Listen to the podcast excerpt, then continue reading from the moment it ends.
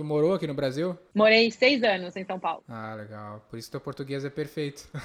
Nossa, eu tô achando que eu tenho o pior sotaque agora. Tipo, eu não, eu não gosto. Capaz. Eu não, não, eu não escuto, eu não escuto coisa que eu gravo, porque eu fico tipo, meu, eu não Não. sabia que eu puxo tanto R e tal, mas. Não, tu tem o sotaque de paulista já, porque ontem eu falei, eu fiz um podcast eu fiz um, eu fiz uma call com um cara de Boston da HubSpot, e aí ele falava com muito sotaque. Agora o teu tá perfeito, parece que tu é paulista. Welcome to VV Forecast. E Forecast.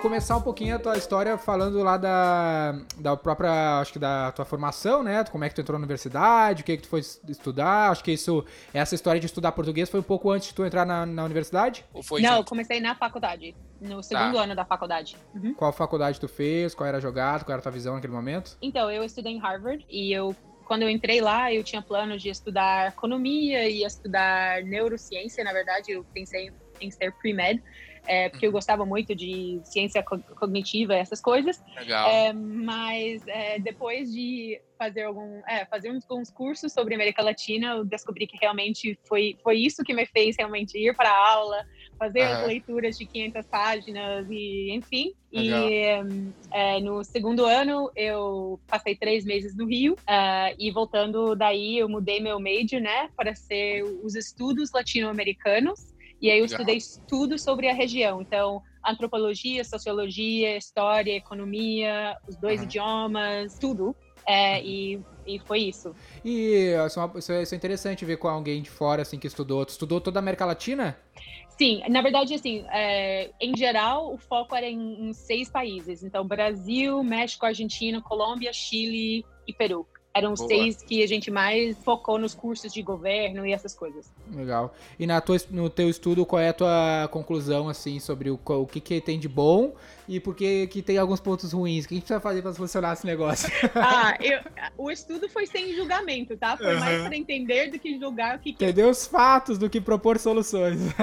Exatamente. Assim, era muito mais. Eu tinha muito interesse em como foi formado. Tipo, acho que foi olhar a intersecção de vários fatores, né? Então, assim, ah, Aham. eu lembro, eu lembro que tinha um curso que era tipo é, um, política da América Latina, resumindo, assim. E, e foi o curso que mais me marcou, fiz no primeiro ano mesmo, e foi o que, que eu, tipo, despertou e falei, cara, eu preciso entender mais sobre essa região, porque a gente ficou debatendo se era o líder em si, se era a situação econômica do país, se era a religião, se era o formato da família, se era o clima, se era fatores, fatores globais, se era o, o- a forma da política. Então, é, e a gente tinha que meio que defen- defender. E falei assim, ah, não, o populismo foi bom, mas o líder X foi ruim. Ou não, Sim. ah, é, o populismo não foi bom, mas por, por causa do momento econômico da região, é, não Uhum. rolou, sabe assim? Então foi, foi muito mais isso.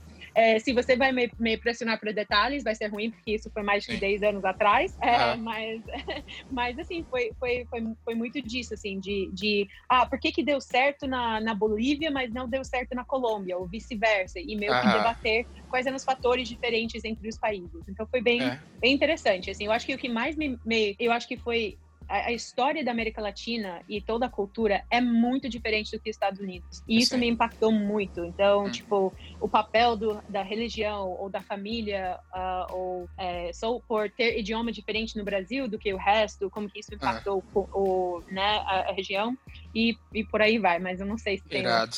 Irado. pontos É, o po-. O ponto que o brasileiro sempre fala, não sei se tu chegou a visualizar ou analisar isso na. Eu fiquei curioso agora falando sobre isso. É, o pessoal fala muito da colonização. O pessoal fala que a, a forma como foi colonizado pode ter grande impacto. Isso chegou a, a- a circular nos, nas, nas teus estudos? Com certeza a gente debateu, porque é, era muito pacífico, eles falam, coloniza colonização, né? Essa coisa de Brasil nunca entrou em guerra, né? Aham. E, e todas as coisas marcantes das história, da história aqui nos Estados Unidos são com uma guerra, né? Aham. A guerra para separar da Inglaterra, a guerra entre o, o norte e o sul, é, que, que acabou com, com a escravidão. É, Aham. No Brasil, tudo era meio é, pacífico. Tudo é um Ah, jeitinho, tudo foi um jeitinho, uma política. agora eu vou dar esse paizinho, paizinho para meu filho. Ah, agora a Exato. gente assinou um papel e não tem mais, não, não tem mais es- escravidão. Tipo, É. óbvio, é óbvio que, o- que a história é muito mais complicada do que isso, Sim, mas a gente sim. fala um pouco como não ter essas, esses rompimentos é, mais fortes é, é, muda um pouquinho o, o- a força que as pessoas sentem por essas decisões, sabe? E, o, e talvez o patriotismo que tem pelo país ou é, a, a rapidez que as coisas mudam. É, quando você tem uma coisa que fala assim, você perdeu a guerra, acabou, Ah. tem que mudar, as coisas mudam de forma diferente, sabe? E, Sim. e, e, e- eu acho que também o, o clima e, e o que, que deu certo em termos de produto, a industrialização nos Estados Unidos tinha que ser diferente por causa do clima. Então eu acho que, que tudo isso pode, pode impactar diferente a colonização aqui versus América do Sul versus África e, e- e por aí vai. Irado. Eu gosto desse tema, é interessante porque eu sinto que toda toda empresa é um pequeno estado, é um pequeno governo, né? Da mesma maneira que a gente, eu quando eu fui no em Washington, eu, uma das principais coisas que eu queria ter feito, eu fiz, né? Foi lá ver a carta de dependência lá que tem oficial, que tu entra num puta negócio. Eu comprei, eu tenho na minha casa a, a Constituição lá na, no- no- que eu comprei lá. E porque eu acho que aquilo lá é, eu tenho na, na, na V4 um negócio que chama de Manual de Conduta e Cultura, que é a nossa Constituição. Eu acho que isso tem um peso, sabe? A forma como ah, vocês fizeram pela independência, a forma lá, do- a cultura que foi instaurada refletiu nos, nos demais anos. Da mesma maneira que aqui o país foi meio dado, o cara falou, ah, agora, agora a gente é independente mesmo e tá, beleza, tá tudo certo. Por que que eu vejo isso? Porque no Rio Grande do Sul, eu tô no Rio Grande do Sul, né? Não sei se chegou a estudar a Guerra, a guerra Farroupilha, né? Que o, o estado do Rio Grande do Sul tentou se separar do Brasil e foi uma das grandes guerras que o Brasil viveu, uma das poucas grandes guerras foi a, a Guerra dos Farrapos, que a gente chama, né? Que foi essa guerra pra tentar separar. E o Rio Grande do Sul é tipo quase outro país dentro do, do, do Brasil, porque isso virou, isso marcou, né? Até hoje a gente comemora, a gente tem a Semana Farroupilha, que é o dia que a gente comemora o fato de a gente ter perdido a guerra. A gente nem ganhou, mas a gente ter tentado, entendeu?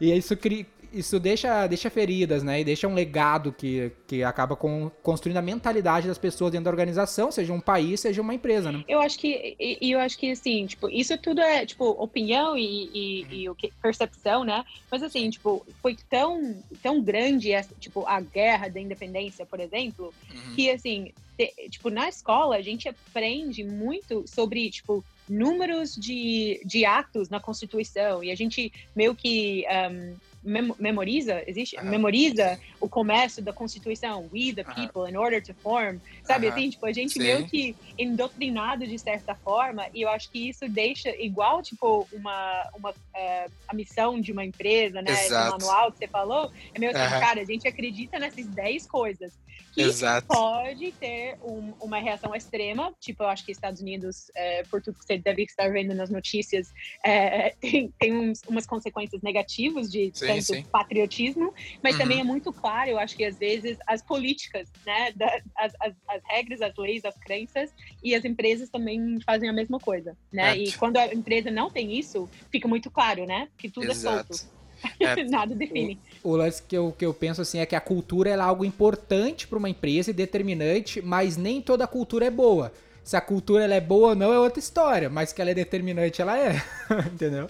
Não, com- e com certeza tem que ser claro e comunicado e, tipo, escrito mesmo. E acho que a Netflix, eu não sei se você já viu, é, a Netflix tem um, um PDF de, sei lá, 15 páginas que Sim, já fala vi. 10 mandamentos, basicamente, da cultura Exato. do Netflix. E você, você lê aquilo e você fala assim, eu entendo exatamente se eu entrar no escritório, o que, que, que, que é. vai acontecer? Como que vai ser? E isso é legal. Eu mando o meu manual de conduta e cultura, ele tem cerca de 10 itens também, para exatamente deixar as regras claras. E esse é um problema que eu vejo que o, que o país tem, porque a Constituição brasileira é um livrão. Ninguém, ninguém conhece a Constituição brasileira, brasileira, entendeu? Diferente do americano. O, o brasileiro ele sabe mais a Constituição americana do que a Constituição brasileira. porque foi foda. Mas um aspecto que eu vejo que é legal, o fato, assim, assim, até começa a me dar uns insights, porque como tu estudou esse aspecto mais antropológico e cultura, um pouco de economia, a graduação nos Estados Unidos é bem diferente da, da graduação americana, brasileira, que a gente estuda basicamente a mesma coisa. E eu tenho uma crítica a essa forma que a gente tem aqui no Brasil, e eu acho que a tua experiência daqui para frente vai, vai, nos mostrar um pouco disso, queria ver tua opinião, uh, que aqui no Brasil e no mundo em geral houve uma grande segregação das áreas do ensino. Né? Aqui no Brasil, muito forte. O cara que estuda marketing, ele vai estudar marketing, Kotler. O cara que estuda administração, ele vai estudar administração. O cara que estuda antropologia, vai estudar antropologia. E essas não existe intersecção entre essas áreas. E aí, quando o cara entra numa empresa, falta uma visão sistêmica, né? Para quem estuda um pouco mais sobre antropologia, cultura, ele sabe, como tu já apontou aqui, putz, não tem uma resposta, foi por isso, foi por aquilo, é uma porrada de fator que faz um produto dar certo, que faz uma cultura ser como ela é.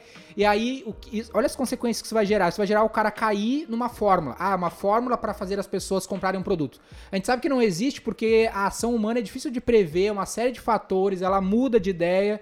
Então, acho que o fato de tu ter estudado, de ter essa visão mais ampla, né, estudado antropologia, cultura, essas questões, talvez tenha te beneficiado e é um problema que eu vejo no, no marqueteiro em geral. Como que tu vê isso? Com certeza, eu nunca fiz um curso de marketing antes de trabalhar em marketing. É, depois eu fiz curso em uh, University of Pennsylvania pelo uhum. Google, porque eles têm uma coisa que chama Marketing Academy, que realmente você faz curso de marketing lá, é tipo um MBA de marketing, que é bem legal. Mas assim, legal. eu concordo plenamente com o que, que você está falando. E a coisa que mais me interessou, é, obviamente eu queria estudar em Harvard, porque era um sonho meu, meu, desde criança, mas o que, que eu gostei do estilo de, de ensino em Harvard e em geral em graduação nos Estados Unidos é, é você não define o que, que você vai estudar antes de entrar.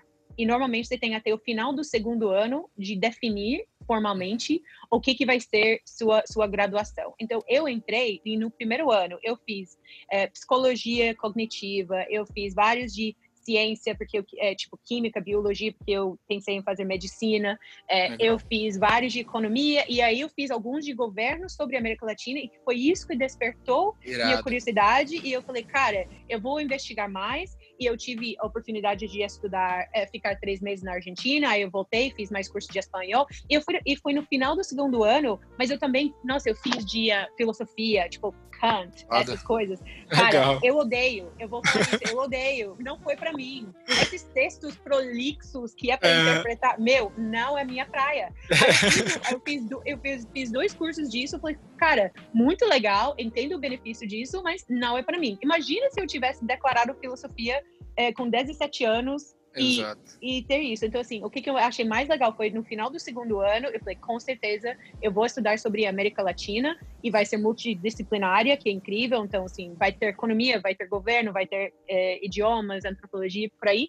Mas, além disso, Harvard requer que você faz é, oito cursos fora do seu, do seu curso. Então, eu tinha que fazer uma de estatística, uma de matemática, uma de ciência, tipo áreas que, uh, uh, mas dentro de matemática eu poderia escolher uh, estatística ou eu podia poderia escolher um, computer science, programação. Só que tinha, enfim. Então assim, eu fiz várias aulas. Eu fiz uma aula só sobre os filmes do Spike Lee por exemplo. Caralho, que da hora. Porque, porque era da parte do, da faculdade de African American Studies. E aí, Legal. tipo, cara, isso, é, é, eu acho que essa, essa, esse olhar foi engraçado, porque as pessoas perguntam, mas você não estudou nada prática, né? Eu não estudei marketing, eu não estudei business, eu não estudei é. É, engineering.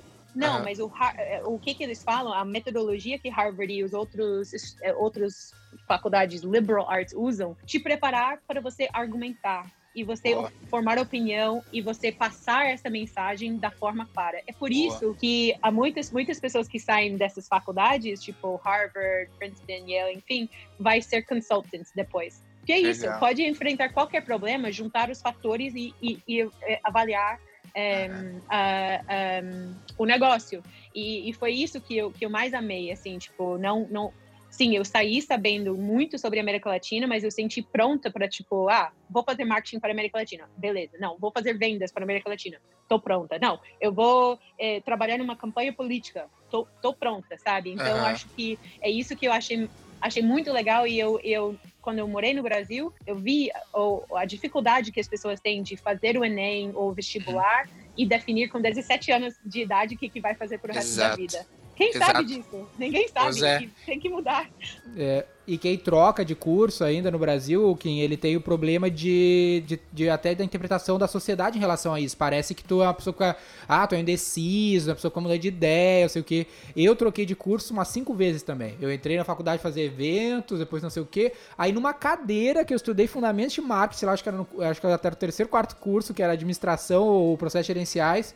Eu vi lá os 4 P's, achei muito legal, a professora me deu umas dicas baseadas no meu, e eu, putz, vou, vou trocar de novo para marketing. Aí fui de marketing até o fim.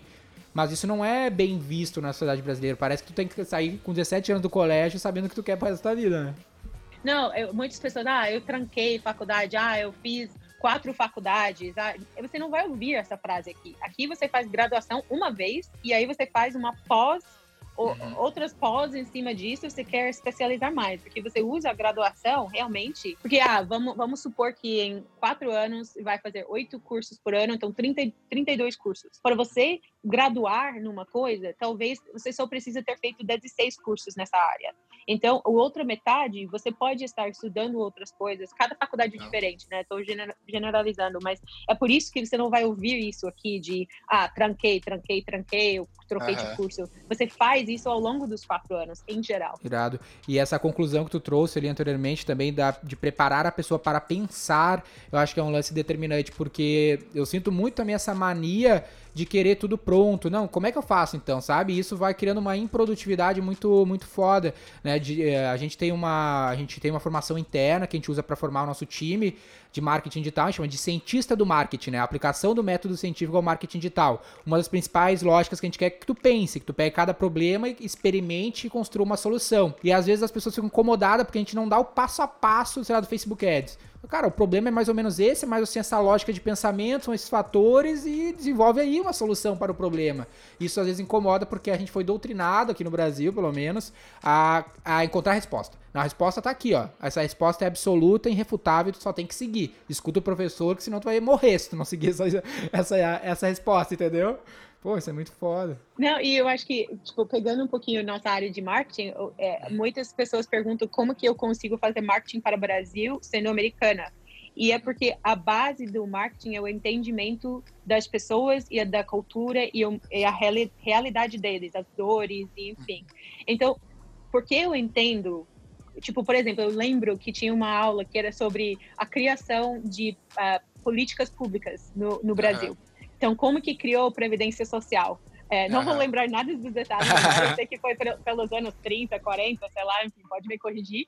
Mas eu tinha que entender, tipo, sabendo como que isso começou e o que que, por que que isso, é, tipo, é, tá entendendo isso? Tem, tem um Sim. background das pessoas, é, isso é onde partir o insight de marketing. Então, você Boa. só consegue fazer marketing se você conhece as pessoas. Então, eu Uhum. acho que isso eu acho mais legal ainda. Ah, pode fazer faculdade de marketing se, se quiser e aprender assim as ferramentas, os termos, os processos e tudo mais. Mas se você não aprofundar mesmo no seu público, na cultura, a realidade, o passado, enfim, Aham. é, essa é o, é o secret sauce, assim, do marketing mesmo, sabe? Então, é, é- vai muito além do- da, de uma faculdade, eu acho. Tipo, Exato. faculdade de marketing. É, o- pro brasileiro tem um, tem um caso específico que, é, que eu acho que exemplifica bastante isso que tu tá falando, que foi quando a gente teve a questão.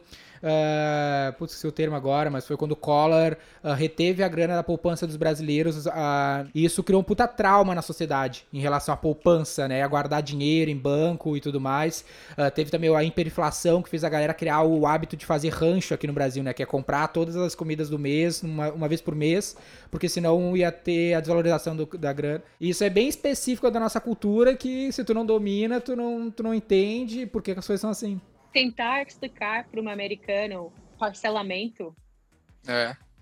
e, e pagamento parcelado e assim você só tem que entender eu, tipo eu lembro eh, alguém me explicando que foi tipo sei lá o Silvio Santos assim nos Aham. anos no- 90 que, que Aham. criou essa coisa que você podia comprar uma coisa e ir pagando parcelas tipo eh, Exato. enfim você tem que entender onde que começou tipo Exato. por isso, assim, ou, é, é, então, eu acho que é muito isso, assim, e, e saber, tipo, o Brasil também tem, tem pouco poucos tempos que tinha muita esta, é, estabilidade, né? Hum. Então isso também muda muito o comportamento da pessoa. É. Então acho que um pouquinho que você estava falando, a, a é, inflação, volatilidade, é. volatilidade, crises políticas, mudanças de poder, tipo a, a história de, de, uma, de uma coisa um pouquinho mais estável é bem recente, né? Tipo, é. É, os anos 80 ainda estava tendo, né, é, ditadura, enfim. Sim, sim. Então, assim, você está falando de 40 anos, né? Tipo, é. Esse lance da ditadura também durou bastante tempo. Não sei se foi bem por isso, a gente poderia fazer várias ideias sobre isso, mas em linhas gerais o brasileiro tem um problema de questionar também. Ele não questiona muitas vezes. Ele, ah, é assim porque é assim e deu. Tipo, ah, putz, CLT, por exemplo. CLT é bem peculiar do Brasil, alguns países do nosso estilo. E é bem problemático pro trabalhador em linhas gerais. Aí esse cara vai questionar, ele vai ver que isso foi criado na ditadura, pelo governo da ditadura, inspirado no governo da Itália. Só que ninguém pensa nisso hoje. Ninguém questiona e tenta chegar em linhas gerais para a gente criar boas estratégias de marketing. Uh, eu acredito que a gente tem que estar tá sempre questionando, questionando, questionando. Que é o lance do método científico, né? Ter essa mentalidade científica de tentar criar novas ideias e tudo mais. Que em linhas gerais falta bastante na nossa cultura aqui. E aí foi dentro da faculdade que tu teve essa oportunidade de entrar no Google? Foi. É, eu estava no último ano da faculdade e um amigo meu já estava trabalhando no Google. Ele se formou o ano anterior e ele viu uma vaga que era nos Estados Unidos. Então, para um americano que fala português e quer trabalhar com o mercado brasileiro. Porra, era para ti essa. Aí eu fiz várias entrevistas, isso tipo foi seis, seis meses antes de eu me formar, fiz todas as entrevistas, eles deram a oferta e aí tipo isso foi em novembro, me formei em maio e aí dois meses depois eu comecei no Google. É, trabalhando com o mercado brasileiro, só que baseado aqui nos Estados Unidos, é, sempre com a missão de quero morar no Brasil, quero morar no Brasil, e, e aí eu consegui é, dois anos atrás, é, dois anos depois, então, dois anos aqui nos Estados Unidos do Google e depois seis anos no Brasil. Foram oito anos de Google? Oito anos de Google. Uhum. Irado. E como é que foi essa jornada, assim, em linhas gerais? Que tu entrou lá pra fazer o quê? Quais foram os highlights? Eu entrei para fazer assim desenvolvimento de negócios para soluções B2B é, é, no mercado brasileiro, especificamente com é, médias e grandes empresas. Foi vendas, na verdade, nem foi marketing assim, mas nem ah. sabia eles chamaram de business development, então eu achei chique. Ah, queria entrar no Google, eu queria, não queria fazer consulting e, e tá. né?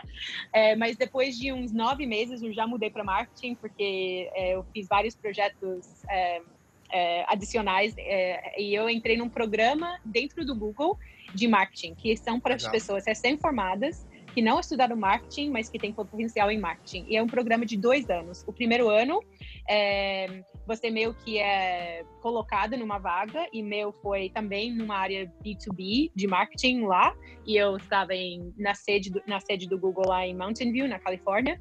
E no segundo ano, é muito legal. Então, eles mandam uma lista de vagas que estão abertas no mundo, e você Legal. faz entrevistas com os gerentes dessas vagas e você ranqueia quais seriam suas top 3. E eles também falam quem das pessoas que eles entrevistaram dentro do programa seriam os top 3. E, se der, e basicamente dar match, você vai. Só Irado. que meu sonho era ir para o Brasil. No meu ano, não tinha vaga no Brasil. E eu fiquei assim, eu vou para o Brasil. Então, eu tinha muita sorte e, e, eu falei com todas as pessoas de marketing do Brasil, todos eles, e eu falei, cara, eu quero ir para o Brasil, estudei sobre a Copa do Mundo, escrevi minha monografia sobre a Copa do Mundo, eu sei que vocês vão tocar a Copa do Mundo, que isso foi em 2013, e eu, é, resumindo o processo, você faz um, uma conversa com o CMO do Google, Legal. e ela pode decidir abrir uma outra vaga, ela meio Sim. que, né, ela manda. E aí eu fiz minha reunião com ela, e na hora ela, ela falou com o diretor de marketing da América Latina, que eu tinha conversado, Hum. Tipo, e na hora ela falou, tá, você pode ir. E ela, Convenceu ela, ela. abriu uma vaga, ela abriu uma vaga no Brasil para eu tocar é, os projetos da Copa do Mundo. Aí eu vim, aí eu fui para o Brasil e na teoria era para ficar um ano, mas depois daquele ano uh, eu consegui uh, virar uma vaga permanente no Brasil e eu fiquei lá para mais cinco anos, então foram seis anos lá. E eu toquei projetos de brand marketing, então Copa do Mundo, Olimpíadas, projetos de impacto social, é, tipo com ONGs ou um projeto de Amazônia, enfim, e é, marketing de produto mesmo. E meu produto principal era Google Search, então realmente a busca. Então, não sei se você já viu. AdWords, no caso, ou para o consumidor? Consumidor, sempre Tá. B2C. É, fiz Tá. um ano de marketing B2B, que foi no começo, e depois é, seis anos de, de B2C. É, e era, eu não sei se você viu alguma campanha assim, tipo, dar um Google na televisão. Tipo, essas campanhas eram as campanhas que eu tava liderando. Legal, irado. E daí, dali, tu saiu pro Booking. Isso, eu tava, eu tava tocando o mercado brasileiro e, e, é, Google é incrível e, tipo, mega experiência lá, mas depois de quase oito anos, é, eu tava querendo me desafiar mais e também ter uma experiência em outra marca, entender como que era e amo viajar e amo turismo. E eu queria é, expandir também para tocar um pouquinho América Latina. E é, aí eu entrei no Booking para cuidar de toda a América Latina na parte de marketing. É, e depois de uns seis meses no Booking, houve umas mudanças de planejamento. Então, hoje eu toco Estados Unidos e. América Latina na parte Legal. de, de marketing, aqui em Nova York. Legal. O que que abrange essa área de marketing pra ti? E todo o marketing da América Latina é comandado daí? Sim, porque hoje no- nosso é, investimento é, é muito feito, não é tão individual por país, é, Tá. na parte de brand marketing. Então, eu cuido de o que, que a gente chama de integrated marketing. Então, eu não toco diretamente o marketing de performance. O marketing de performance do Booking é surreal de avançado e, e, e gi- gigante. Então, Sim. essa é um, é um mundo à parte. Eu só entendo o que, que eles estão fazendo, mas eu não, não entro lá. É. Mas eu, eu basicamente eu, eu olho para é, todo o marketing é, fora disso. Então, qualquer marketing de brand, então, ah, TV, Awareness. YouTube, YouTube Uhum. Facebook, é, Instagram e tudo mais, rádio, cinema, out of home, se tiver, seria dentro disso. E é, trabalho com as equipes é, como email marketing, push e app, é, e um, também eu trabalho bastante com os times de produto para entender o roadmap de produto para os mercados e como Legal. que a gente deve comunicar ou priorizar funcionalidades e, e por aí. Não, obviamente eu não mando nada de produto, mas eu Aham. trabalho e cola- colaboro com essas equipes para saber o que está vindo Legal. Legal. para, para os mercados. Mas hoje meu principal mercado é os, é os Estados Unidos por causa de investimento. Esse aspecto do integrate marketing que eu achei interessante, assim, porque muitas empresas, quando começam a crescer, elas começam a se, a se perder em como dividir os times de marketing. Acho que tem uma experiência boa, assim, empresas que já têm grandes times de marketing, né? Por exemplo, ah, uma coisa é branding, conteúdo, hoje é um puta trabalho conteúdo, é performance, é performance no Google, é performance no Facebook. Cada ferramenta é uma máquina à parte, e a, a, fora toda a parte de vendas, né? Atendimento, que tem teoricamente estar integrado, muitas vezes não é, isso é dividido. É, é- esse integrated marketing, assim, vocês tentam integrar tudo isso? Como é que é essa história? Como isso funciona, assim? O quanto tu vai dentro da performance, o quanto vai dentro em vendas, quanto vendas ah, vem dentro do teu setor e performance, porque isso às vezes vira uma bagunça, sabe? Com certeza, eu acho que é, performance ma- marketing realmente é uma máquina é, que meio que funciona à parte, então é muito mais para eu entender é, é, quais otimizações que eles estão fazendo, se eles estão é, testando alguma segmentação que eu que eu que é muito interessante que a gente podia aproveitar em outros outros outros canais, mas realmente performance marketing no Booking é realmente uma máquina de data scientists aí. É, e, e é muito mais eu aprendendo com eles do que eu, eu influenciando. Estou muito lá Tá. para aprender. Eu acho que o time de, de partnerships, né, de, que, que é, trabalha muito com, com nossos partners, os, os hotéis e, e, enfim, é muito mais é, colaboração em termos de alinhar mensagem e, e não fazer nada que podia é, é, ir contra é, nossas relações com eles, né? Porque obviamente a gente precisa da demanda no é, é, o como que fala supply? Nossa, em português, É, supply. Porra, supply é. Inventa- inven- inventário. A gente, É. precisa do, é, a gente precisa do inventário no nosso Aham. site para a gente direcionar a demanda, né? Aham. É, que a gente é um, é um agregador, né? Uma plataforma. E aí, é, então, eu preciso tomar muito cuidado no meu marketing de não fazer nada que vai fazer os parceiros não querem estar na nossa plataforma. Então, é muito mais para checar com eles, alinhar mensagem, ver se tem jeito que a gente pode promover melhor nossos parceiros. Uhum. É, então, eu faço muito disso, é, mas o meu core, eu diria, é muito focado em integrar a mensagem em todos os outros canais de marketing. Então, nossos e-mails, nosso YouTube, nosso Face, TV, cinema, rádio, tudo isso está com a mensagem certa, com o targeting Legal. certo e está integrado. Obviamente, assim, a, é, a gente tenta é, ter coerência em tudo, uh, mas meu, meu foco é mais, mais, nessa linha, eu diria. Irado. E para quem tá nos ouvindo e tem tá tocando projetos, auxiliando pessoas a implementar processos de marketing, ou até mesmo o pessoal que entra na marketing de produto, que eu acho que tem uma experiência, uh, principalmente na parte de B2C, que foi o destaque lá da tua atuação do, do Google, o que que tu pode dar de, de, de highlights, assim, do que, que a pessoa tem que ficar atenta na hora de, de desenvolver marketing uh, para um produto, para o que for, dentro da tua experiência em linhas gerais? Um, acho que o maior erro que eu vejo nas pessoas tentando preparar comunicação em marketing é tentar ir para criação e execução antes de realmente definir bem o problema e a solução e, e o KPI, como que você vai mensurar isso. É, ah, não, eu tive uma ideia incrível, vamos fazer isso. Mas por que, que você está fazendo isso? Qual é o problema que você está tentando resolver? E qual é realmente a dor do, do, seu, do seu cliente? Qual é o, o, comportamento desejado e como que você vai mensurar isso.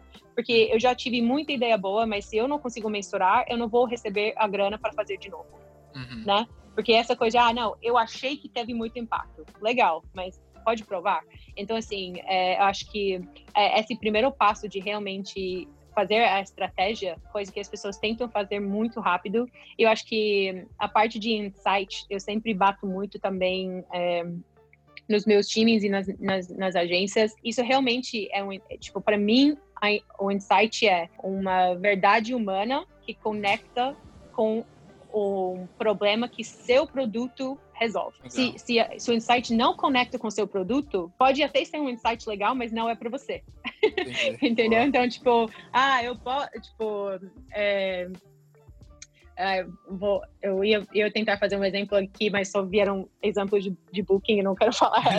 mas, eu, mas eu acho que, assim, eu, eu espero que você, você entendeu.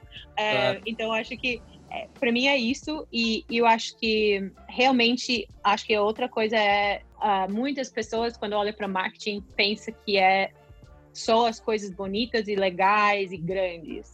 Eu acho que a coisa mais legal é quando se descobre uma coisa simples e fácil e menor e talvez até não tão visível. Tipo, por exemplo, eu estou mergulhando no, no, no mundo de email marketing nesse momento e o que, que você consegue fazer aí, tipo, e, e basicamente de graça, né? Porque uhum. é só mandar um e-mail. É, as pessoas. Não é a coisa mais sexy, mas, cara, pode trazer um impacto real e muito mensurável e muito mais simples do que você produzir um vídeo para subir no YouTube, sabe? Então, acho que acho que é isso também, tipo, não não a solução nem sempre, eu acho que eu até postei sobre isso uma vez, não definir os canais antes de definir tipo o problema e, e, e como você vai resolver. Porque a, a quantidade das vezes que eu recebi já um briefing que fala ah, esse é, esse é o business context, esse é o problema, esse é o nosso target, esse é, são nossos KPIs, e aqui é a lista de formatos criativos que a gente precisa. Não, hum. você, não. você, não pode definir uh, quantos vídeos de 15 segundos você precisa para o YouTube Sim. se você nem definiu o que, que é, é né, a, a campanha em si. Exato, daqui a pouco não faz sentido. Isso aí é bem interessante, né? Porque às vezes a, um dos detalhes principais que eu acho que tu falou é definir antes de rodar qualquer coisa como mensurar. Porque eu vejo muita gente falando, ah, mas não tem como mensurar, sei lá, a conversão offline. Porra, mas também tu bolou umas estratégias que não, não consideravam que era uma conversão offline, né? Tipo, se tu. O problema é o quê? Eu tenho uma loja, não tenho conversão online, como que eu vou fazer Google Ads ou Facebook Ads e vou, vou mensurar? Não roda antes de pensar uma estratégia para isso, né? Depois vai falar um cupom de desconto, um negócio que a pessoa tem que apresentar no PDV, vai surgir soluções se tu questionar um pouquinho mais o problema e não se atirar e fazer qualquer coisa e falar, ah, vou medir like e awareness só porque eras isso, não consigo mensurar, mas porque tu não, não, se, do, não se, do, se desdobrou um pouquinho mais em relação ao problema. E outro aspecto é que às vezes o marqueteiro ele gosta muito de focar nessas coisas que são sexy, que são legais, que são bonitas. O marqueteiro adora um prêmio, adora uma coisinha bonita, mas sendo que muitas vezes, cara, ao invés de partir para um vídeo, uma puta produção, um search básico vai resolver tua vida, um e-mail marketing uma base de cliente. Os caras, não, quero meter uma grana em mídia. Pô, então tem uma base de cliente aqui que tu nunca te relaciona. Pô, tem, então, cara, não bota nada em mídia, vamos se relacionar com essa base, né? Voltar para as coisas que às vezes não são tão legais, tão bonitas, mas que elas vão entregar mais resultado. É, eu acho que, assim, dois, dois pontos aí. Um é tipo, cara, por exemplo, imagina que você identificou uh, que o seu produto é diretamente ligado a um, uma outra empresa, né? Tipo, ah, você você vende o sapato esquerdo e eles vendem o sapato direito, né? Tá. Uhum. Em vez de você fazer um mega vídeo para convencer as pessoas a comprar o sapato esquerdo, uhum. por que, que você não faz uma parceria com o sapato direito e fala assim, ô, oh, você pode, podia mandar um cupom para seu sua base de e-mails, sabe Boa. assim? Uhum. Cara, isso é muito legal para eles, porque ele tá falando assim, oh, eles têm um valor adicional para seu cliente, né? Que não afeta as vendas dele, mas pode trazer um monte de cliente novo para você. Tipo, é, é, essa, essa ideia não é muito sexy. Hum. É mandar um e-mail, mas pode é. ter um mega, mega resultado. E eu acho que é, o segundo ponto é a quantidade de coisa que eu já fiz, assim, na minha vida, porque uma, um stakeholder Uhum. queria ver. Ah, vamos fazer porque assim, todo mundo vai querer, tipo, tirar print disso ou, ou, ver assim, eu entendo, mas eu acho que nós, como marqueteiros, temos que ter um pouquinho mais de força na nossa, nossa posi posicionamento para falar assim, oh, é eu posso fazer para você, mas eu não estou recomendando por causa da minha estratégia. Minha estratégia é isso, isso, isso. Então, assim, eu sei que você quer ter um evento grande, sexy e tudo mais, mas na verdade esse evento não vai trazer tanto retorno do que se eu fazer cinco parcerias de e-mail ou cinco parcerias de promoção dentro de um app ou Boa. um refer, refer a friend friends, né? Que, que muitas. Enfim, eu acho que, é, especialmente numa crise, voltar ao, ao básico e o simples é, e pensar mais em, em, colaborar com outras marcas ou usar sua base. É, é, é todo mundo vai ter que voltar para isso. Exato. Esse lance que tu falou do evento, eu acho que ele é o que exemplifica mais esse lance de não focar no sexo, né? Porque tem muita gente que está até então tava fazendo muito evento no Brasil e evento é o tipo, tipo ação de marketing que só dá prejuízo, né? Que tu gasta uma puta grana, dificilmente cobrar, dá algum resultado. E se tu alocasse aquele, sei lá, gastou 500 mil, 1 milhão no evento, tivesse alocado em qualquer outra coisa, teria dado tanto resultado quanto não teria sido tão bonito. Não teria sido tão legal pra te mostrar pra tua mãe. Uma chance de dar certo só. Se der merda, fudeu. Exato. E, e é muito difícil prever, né? Porque é. você não pode fazer um A-B test. Você não pode testar não. antes, né? É, é, é, muito difícil testar um evento. É do or die. Exatamente. Então, acho que eventos podem ser incríveis para awareness, para definir, para, para humanizar ou, tipo, tangibilizar a marca para pessoas. Amo evento e uhum. amo produzir evento, já fiz muitos eventos, mas assim, não, não deve fazer evento só porque todo mundo tá fazendo evento e você é, quer fazer bonito, mais um né? evento. Exatamente, esse, tipo. Esse, esse, do bonito é que nem outdoor que as pessoas às vezes fazem só para mostrar pra mãe que tá no outdoor, sabe? mas eu amo, oh, mas eu acho que é, uma da, um, das cana um dos canais mais difíceis de mensurar hoje em dia é out of home, né? Outdoor. Mas, para mim, é uma das mídias mais, é, mais interessantes de trabalhar. Eu realmente eu tenho paixão eu fiz um projeto nas Olimpíadas no Rio de uhum. outdoor, que até hoje é tipo top 3 de campanhas que eu já fiz na minha vida. E, e foi. Enfim, eu acho que dá para mensurar, não é tão uhum. fácil, não. mas outdoor é, é, super legal. É, a gente vê bastante out of home do Netflix, do Facebook, do próprio Google em São Paulo. Tem, tem bastante, os caras diversificam, né? Tudo que é, que é canal. E até esse papo todo, ele é bem uma definição do que é o growth hacking, né? Que é aquele lance do cara pensar no growth, mas sempre encontrar o hack, um jeito diferente de fazer, não, não tão convencional, um pouco mais diferente, parar um pouquinho pra pensar, fazer um collab, né? Eu, eu falo, eu sempre dou essa dica pros meus clientes de, cara, puta, pega uma marca correlacionada, sei lá, tem uma barbearia e tem uma marca de moda masculina, faz um collab e compra um influenciador juntos, sei lá, tu é uma empresa de serviço de marketing, tem uma ferramenta, faz um collab para patrocinar um evento, várias opções, né? Às vezes dá dinheiro mais pro teu cliente, menos pra mídia, para o cliente te indicar, fazer um, sei lá, um. Pensa cada cliente é um influenciador, influencia lá 100 mil, 2 mil pessoas, às vezes tu paga para ele, é melhor do que pagar pro próprio Facebook, próprio Google, uh, pra, expor a tua marca, né? E agora a gente tá num momento bem singular, até para esse negócio que tu tá envolvida atualmente do Booking, né? De viagens com a questão do, da pandemia. Como é que tá esse drama aí? Qual é a perspectiva? O que vocês estão fazendo?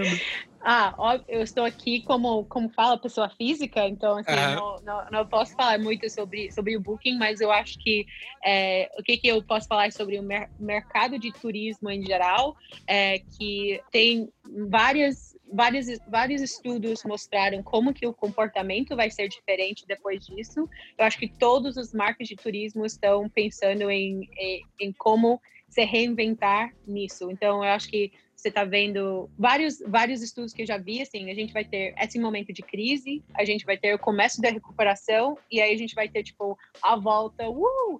Mas É. todas, as, toda, todas as previsões estão assim, ah, depois que acabar as restrições, as pessoas vão demorar eh, até seis meses para realmente sentir confortável de viajar, e provavelmente vai ser doméstico Aham. a gente está falando de viagens internacionais só ano que vem, assim, tipo, Aham. então acho que você pode pensar em como que todas as marcas têm que repensar suas estratégias baseadas nisso. Ou eu estava vendo um- uma pesquisa no Skift, no skift.com, que, é, que faz muitas pesquisas, especialmente de turismo, que mostrou que é, muitos é, cons- é, consumidores no no- nos Estados Unidos vão viajar de carro, né? Porque É. ah, ninguém quer ir no aeroporto, ninguém quer ficar preso no avião com 300 pessoas que não conhece.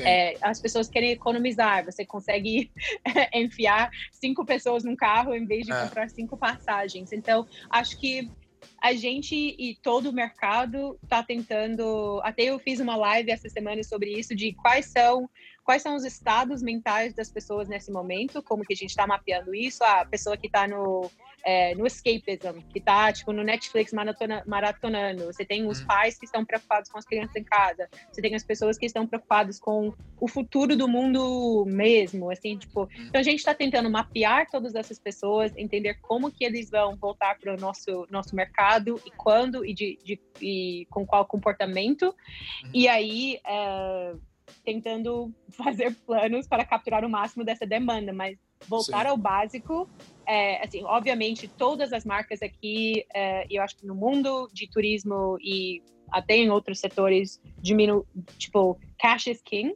né? Então tem que tem que diminuir os gastos. Não, não adianta estar na TV nesse momento É. se ninguém tá, tá comprando.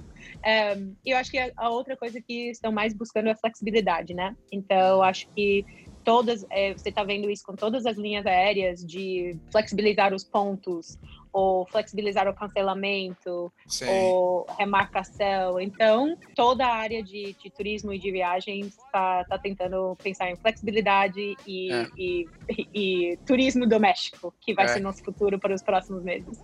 Boa.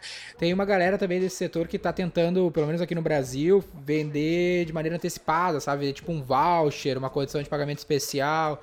Porque esses dias eu vi, não sei se era do Booking ou de um concorrente, que era tipo assim, a Orlando, né? Que é uma viagem que vende muito para brasileiro, tipo por 40% do valor, se tu comprasse agora. Aí eu pensei, porra, do ano que vem, dá pra ir pra Orlando, né? No final do ano vale a pena comprar 40% de desconto, entendeu? Aí eu achei interessante, eu achei interessante pra manter o, a receita rolando, sabe? Então, acho que eles pegaram essa ideia. Muitos restaurantes estão fazendo isso. Não sei se você viu, de vender voucher com algum benefício a mais. Tipo, tinha um restaurante perto da minha casa, do meu apartamento em Nova York, que era assim: ah, compra um voucher de 100 dólares e você recebe uma garrafa de vinho de graça. Então, Boa. assim, nossa, tipo, eu, Criativo, né? eu, eu, eu, si- eu sinto que eu tô recebendo 130 dólares. Eu estou, pagando 100. E eu sempre vou nesse restaurante. Então, assim, fechou. Então eu acho que eu acho que vários, acho que eram não era Booking que estava fazendo isso, mas era é, alguns hotéis e alguns parques também, né? Tem e muito um, eu não sei se foi Airbnb, mas esse estilo de, de apartamento, essas coisas. Porque imagina que muitos desses apartamentos que as pessoas colocam nesses sites, é, eles têm, têm que pa- pagar aluguel, É. né? Então, eles estão pagando aluguel nesse mês de abril e Sim. provavelmente não tinha ninguém. É. Ah, então, eu, eu acho que acho que faz, faz total sentido. É, acho que tem que equilibrar também. Eu estava conversando sobre isso, tipo, é, se eu fosse um hotel, se eu, fo- se eu tivesse um hotel, eu não venderia as datas chaves do meu ano nesse, nesse estilo. Por exemplo, fim de ano, Muito em cedo. qual talvez. mundo qual mundo que o brasileiro não vai querer gastar muito no Réveillon? É. Tipo, o brasileiro pode não viajar uma vez do resto do ano, mas vai viajar no Réveillon ou no Carnaval. O brasileiro tá indo pra praia hoje aqui, que é feriado, e quem dirá no Réveillon. Então, assim, eu acho que, ah, talvez fazer isso com outras datas, é, mas eu não faria nos momentos grandes, porque eu acho que tem, você tá meio que... Queimando, né? Talvez um, algo que ali na frente vai, vai te esgoelar de novo, né? Não adianta tu abrir uma cova agora também. E caminhando mais pro final aqui, quem tem o um projeto que você, que você tem aqui no Brasil, né? Uh, Girls Gang, não, essa, é, não sei se essa, é, se essa é a pronúncia, né? E eu queria entender um pouquinho mais qual é a jogada, por que, que surgiu isso, quem é que está envolvido, qual é o propósito. Claro. É, a Girl Gang surgiu é, porque eu estava muitos anos é, pensando que eu queria ter coragem de fazer alguma coisa por um empoderamento feminino uh, e eu eu vivenci, vivenciei e, e, percebi muitas coisas na minha trajetória é, sobre é, networking para mulheres, o jeito que as mulheres é, se tratam no trabalho entre elas e também em relação a, a, a homens. Uhum. É, e, e, e esse, essa onda de empreendedorismo que está acontecendo, e, e eu acho que o momento de empoderamento feminino no Brasil está, está, está, crescendo muito essa conversa de independência financeira, de carreira e, e, ser mãe, assim, tudo isso. E basicamente eu pensei, cara, se eu não faço com 30 anos, é, vou fazer com 50? Tipo, não, quero fazer agora. E aí eu encontrei minha sócia Ellen é, e eu senti que ela era meu equilíbrio e Legal. eu queria também a ideia a ideia da Girl Game é, fomentar a colaboração, é, apoio mútuo. É, eu gosto muito que essa palavra sororidade está bombando no momento, por causa uhum. do BBB, é, entre as mulheres. Então, eu achei chave também é, fazer em conjunto com uma outra mulher, e uma mulher que eu admiro e, e, e acho que assim é, a gente mostra os dois lados da moeda em termos de personalidade enfim é, então hoje a Girl Gang realmente é um grupo uh, de mulheres, todas as áreas, todas as indústrias, uh, mulheres em mais que 10 países e mais de 15 estados no Brasil. E somos um grupo de apoio, networking, tipo fazer business juntos, é, falar sobre todos os tópicos possíveis de relacionamento, de não. finanças, de carreira, de devo engravidar ou não, como é ser mãe, Legal. tipo, you, you name it, é, a gente é, é e, e, é basicamente isso. Acho que é diferente do que algumas outras comunidades que focam talvez em uma certa indústria. Nossa uhum. ideia era fomentar realmente essas conexões verdadeiras sem competição e focado muito no, na colabora, colaboração e apoio, mas mulheres também que estão no momento de querer se desenvolver. Não é para você ir lá e falar assim, ah, que legal, que amor cada uma que está lá está procurando mudar alguma coisa na própria vida e o grupo está aí para ajudar com isso. E como é que faz para as mulheres poderem participar? Isso é online, é presencial? Provavelmente online, né? Porque tem vários estados que falou, são regionais, são embaixadas, como que é? Uh, então, um, você pode, pode entrar, assim, a gente sempre tá com, com vagas, só manda mensagem pra gente no, no Instagram, girlgang.br, girlgang é, e você basicamente paga para participar do grupo, é um grupo de mais de 100 mulheres uh, no momento, mas a gente tem tentado não crescer tanto para garantir essas conexões, mas fala com a gente, é aberto para, para todas. E esse é o, é o principal, então a gente tem vários grupos e um, a gente faz webinários, encontros mensais online, a gente faz é, encontros presenciais só para membros do grupo, vários, de várias regiões. E se você não quer participar do grupo, mas quer ter um pouquinho uh, da Girl Gang, a gente faz eventos uh, também. Tinha um evento marcado em março que foi cancelado por causa do, do corona, mas e esses eventos são para para inspirar mesmo, então a gente chama palestrantes externos, palestrantes do grupo uh, e um momento de networking e conexão. Legal. E eu não tenho muita propriedade, mas muitas das nossas pessoas que trabalham com a gente, pessoas que nos escutam, são mulheres que talvez tenham uh, algum tipo de tu deve saber mais do que eu, algum tipo de dúvida, algum tipo de conselho, algum tipo de questionamento.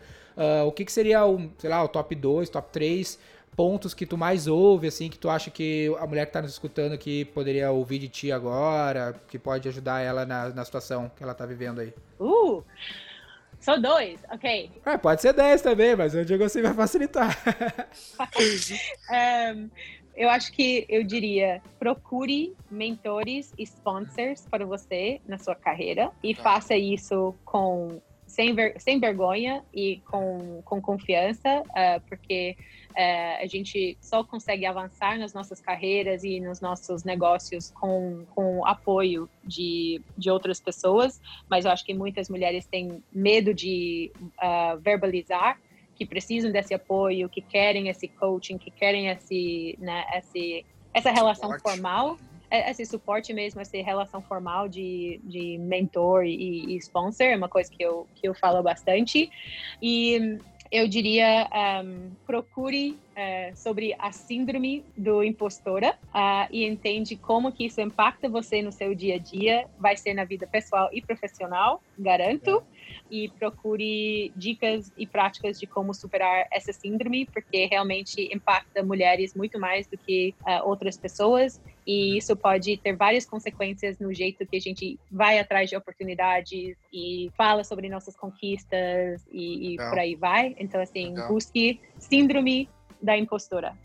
Legal, legal. E eu acho que em linhas gerais, não só para mulheres, mas para pessoas em geral. Ah, eu fui criado por mulheres, né? meu pai saiu de casa quando tinha um ano, aqui no Brasil isso acontece muito. e a minha irmã e minha mãe me criaram junto com, meu, com meus outros irmãos. E eu sempre fui criado, por, eu falei isso pra elas até na, nos nossos eventos que eu tava premiando umas sócias nossas. E que eu fui criado por mulheres muito fortes em casa, que sempre foram hustlers, sempre empreenderam e tudo mais. E esse é o meu, a minha referência de, de mulher, é a referência da minha mãe e da minha irmã, que são esse perfil mais hustler. E nas gerais, elas sempre foram muito confiantes. Esse era o ponto que eu queria chegar. Né? Elas sempre foram pessoas confiantes, pessoas que se impuseram, né? Que estufaram o peito e encararam o mundo ah, como ele é. Ele, no fim das contas, o mundo é injusto mesmo. A gente não tem muito como mudar no curto prazo, a gente tem é como enfrentar. Eu acho que eu- a gente pode se concentrar no que a gente tem controle e trabalhar a nossa autoestima, a nossa confiança, né? Não só com mulheres, eu não tenho, eu não tenho propriedade para falar, mas eu vejo isso em linhas gerais que as pessoas sofrem muito por problemas de confiança, né? Que as pessoas não se, não se colocam, não discutam, não, que- não questionam. A gente precisa começar a trabalhar isso na nossa cabeça para aí a gente externalizar isso pro mundo. Exatamente. Eu faço, eu faço, eu dou um workshop que chama Fempoderamento, que toca exatamente nisso, como superar vieses inconscientes que a gente enfrenta no dia a dia, como superar essa síndrome de impostor que eu estava falando e principalmente como trabalhar na autopromoção que, que, que sai diretamente de re- reconhecer eh, suas conquistas, tudo que você superou e, e verbalizar isso eh, em voz alta. É, para, para é o mundo, que é, que é uma coisa bem difícil em geral para todo mundo, mas É, é, particularmente ah, as mulheres se mostram um pouquinho mais de dificuldade nisso, com É certeza. isso aí, tem que encarar, não tem jeito, é difícil, mas a gente não tem muita escolha. Kim, privilégio poder falar contigo. Espero que a gente possa se encontrar presencialmente quando o mundo permitir isso, seja aí, seja aqui no Brasil, porque é muito bom poder trocar ideia com pessoas que estão buscando se desenvolver. Achei demais, muito, muito, muito obrigada pelo convite e convido todas as mulheres escutando de vir para Girl Gang, realmente é, é meu projeto de coração que eu amo demais Legal. e é, agradeço muito é, pelo bate-papo e pelo convite. O link da Girl Gang, da Kim, aqui das redes, vão estar na descrição do podcast. E é isso aí, grande privilégio.